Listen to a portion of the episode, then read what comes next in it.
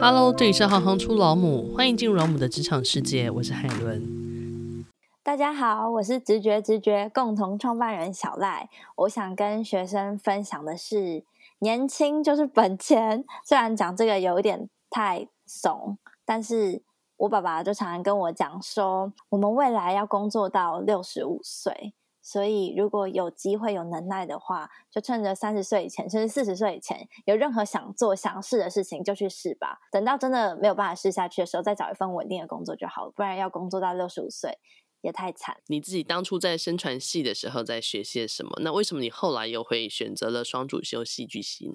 声传系是一个很奇妙的地方，因为你会在台大的。各式各样的地方都看到生传系的同学，因为生传系学的东西实在太多了。我们既跟传播有关系，又跟广告行销有关系，也会学乡村营造、社区营造、农业推广，然后甚至大一的必修还有社会学、经济学。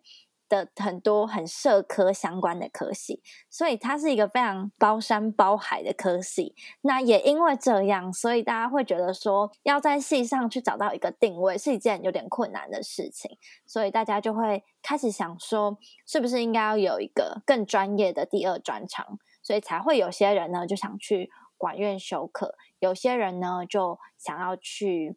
修一些资工系啊，写城市的课，也有人会就去社科院修很多不同的课程。然后我呢，就去了戏剧系。可是我觉得去念戏剧系不是因为生产系的东西太广，是因为戏剧系是我从高一一直到考职考前的第一志愿。我就非常的想要念台大戏剧系，只是我在最后最后之所以没有做这个决定，是那个时候觉得说我好像有点学艺术学太久了，很想要去这个世界上多看看、多接触不同的东西，所以就选了一个可以让我广泛探索的声传系当做我的第一志愿，然后也在大一的时候就去了所有我那个时候感兴趣的哲学系、历史系、戏剧系。等等的系修了课，那修完之后就发现，确实还是对戏剧系有种充满遗憾的感觉。而且因为高中的那个时候有写备审资料，然后学测的一阶没有过，所以我整个东西都是准备好了。再加上大一刚好成绩很好，就觉得不要浪费，所以就顺便去申请了戏剧系。在一个拿着过去准备的东西，加上一段新的文字，还有成绩的情况下，然后就上了。那你后来受了声传系跟戏剧系的不同的学习累积，你觉得它最终是用什么样的方式让你应用在直觉直觉的创业上？声传系的话，应该可以很直觉直接的讲，因为跟传播、行销还有写企划这个蛮有关系的。然后我觉得这件事情本身就是很商业的事情，所以应用在创业上。就觉得蛮接得上的。那戏剧系，我自己觉得很微妙，是我本身就对于剧场这件事情很感兴趣，觉得戏剧表演与其说是上台呈现，更多的其实是在透过表演的过程中去了解自己的内在住着一个什么样的人。因为我们都太社会化了，都有点忘记自己小时候真正的样貌会是什么，所以我把这个东西放在直觉的营队里面，所以营队的开始、中间跟结尾都有非常多应用表演艺术的方法去设计出来的桥段，包含我们整个实业典礼就是一个大型的表演艺术课。老实说，那你自己在学校所学的知识，跟你最后职场的应用，你觉你你的观察是它最大的差异是什么？我其实没有觉得很有差异，但是我觉得那是因为我在学那些东西的时候，一个是我是有目的的在做这件事情的，不是说我从小就决定我要创业，所以我去学这些东西，不是这个意思，是我会很有意识的去选择我感兴趣的东西。那我现在在做的事情也是我感兴趣，所以我做的事情，所以当然当中。就会有一些目的的共同性，那它就是可以直接应用在职场上的东西。那另外一个就是，我是很喜欢对事物做出解释的人，所以呢，我就会想办法让自己的人生可以进行一些连连看，然后把这些东西都串在一起，甚至我会去思考过去，因为我大一下的时候修了很多中共历史。相关的课，因为我对那个东西非常感兴趣。我就很努力的去思考，哎，那个东西如果就我现在这个人生发展来说，它会是在哪一块的地方？历史这件事情对我来说的意义会是什么？然后就会想办法把它串在一起。当然，我觉得学的东西是可以转换的。我觉得反而比较大的差异是心态上面跟跟人互动的这个差异。因为学校上的分组课程，或是你要去找到一些报告或者什么的，很多时候你都是以人为重。那你以人为重的情况下，有些时候事情乱七八糟就也没有关系，而且那也就是一个学期的事情。但是如果真的在职场，上面当然人还是很重要，但就会更努力的想要就自己喜欢的事情，又想把它做得好，跟和人互动这件事情去取得一个平衡点跟利基点。但反倒是因为这个心态的转变，让我自己觉得更可以去拿捏跟人互动这件事，因为以前就会常常对人不对事。那真的进到工作现场的时候，因为把事情放在更重要的地方，才真的有办法可以对事不对人。嗯，所以你们有提供相关的实习经验吗？或是实习机会？应该这样讲。我们每半年都会招收大学生的志工，然后来让大家可以接受大概四到六次的课程，然后就可以在营队的现场陪伴小朋友。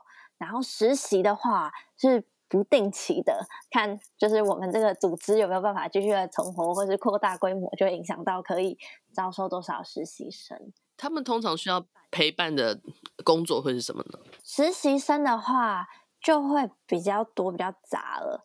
如果大家有想要创业的话，可以了解一下创业是多么辛苦的事情，也许就不会想要尝试了。这个我觉得是。一个最近距离的观察，这样。那详细上来说的话，比较多其实会跟设计课程教案，还有怎么去设计，不管是对家长、对大学生、对小朋友的这些互动环节，比较有关系。那志工呢，不一样吗？嗯，自工就会比较不一样。自工的话，就比较不会参与到设计的部分，比较多是会练习怎么去引导小朋友思考。那很多时候是我们自己也需要去练习，怎么样提出一个对方更好去回应，或是更直观的可以回应你的一个问题。不然常常会遇到一开始的时候，大家就会觉得，哎，小朋友怎么都不回答问题。但其实有些时候是大家问的问题太大了，让学生很难回答。如果学生今天你问了一个问题，他不回答你，有可能是他不想回答，有可能是他听不懂你的问题，所以他不知道要怎么回答。那最后最后才会是他就是一个不喜欢回答问题的小孩。前面这些都必须要先理清，所以更多的是要一直提醒大家，跟我们自己都要一直练习去调整怎么去跟小朋友互动的方式。这个是志工会比较多参与到的。你经历到现在，你有抓到那个诀窍吗？我觉得很重要是要反过来想，如果你今天被问到这个问题的话，你有没有知道在问什么？因为很多东西其实很明显，好比说大家就很喜欢问说：“哎，那你觉得怎么样？”但是你觉得怎么样的这件事情，就是一件很抽象的事，就是不知道是什么东西，又要觉得怎么样。然后对于小朋友来说，这真的太抽象了。他可能前面做了十件事，然后你突然问他：“哎，那你觉得这样怎么样？”这样是什么？怎么样又是怎样？所以其实有些时候需要先从大家所讲的比较封闭性的问题出发，再慢慢的去进到更深层、更你想要触及那个核心的对话。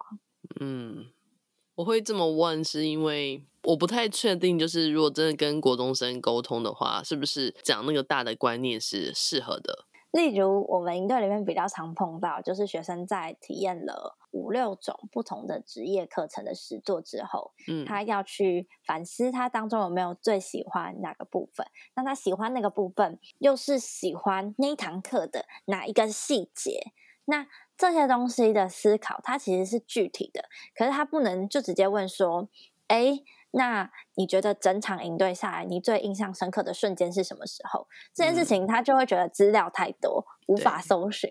你可能就要先从大的选课程，然后带着他去一步一步列下那堂课做的所有的事情。那带着他去思考，在他做那件事情的时候，个人有没有发生什么意外？那那些意外当中有哪一个是他自己觉得很开心，让他觉得哎很有收获的事情，就要这样细细的一步一步，可以讲是搭鹰架吧，引导他们去思考到我们希望他们思考到的那个点。对，帮他们搭鹰架，帮他们拆解，拆解他自己的思考过程。嗯嗯嗯嗯。你在直觉直觉组织里面的主要工作内容是什么？我可以讲，不是我的工作内容，可能比较快。可以啊。有一个伙伴是主要负责跟志工的行政上面的对接，然后另外一个伙伴是负责行销上比较跟数据，还有跟 Facebook 经营策略这些比较有关系的。嗯。那还有另外一个伙伴是负责应对跟讲师沟通的比较行政上面的事情。所以我要做的事情就是剩下的事情，但是太抽象。之前累积起来做过的事情，包含公司的财务、会计，然后去报税。然后如果跟呃产品内容比较有关系的话，就是课程设计，然后那个细节还有教案。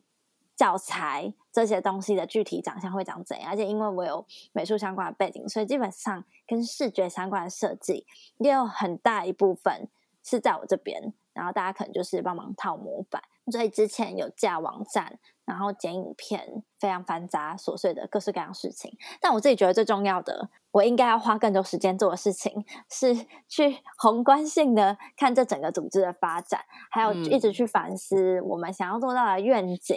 到底是不是我们现在所做的这些事情可以达到的事情，还是其实我需要换一个方式，或是我需要暂时停下脚步，大家都各自去追寻一下、学习一下再回来呢？嗯。这些东西的判断，我觉得反而是作为一个公司的主要领导人应该要常常去思考到的，所以也就要常常提醒自己要停下脚步，去跟大家讨论这些事情。然后去厘清自己的方向是什么。非常感谢你今天的分享，谢谢海伦。如果你喜欢行行出老母，欢迎以行动力赞助老母，让我们能有更多的能量制播更好的节目，访问更多有趣的职业。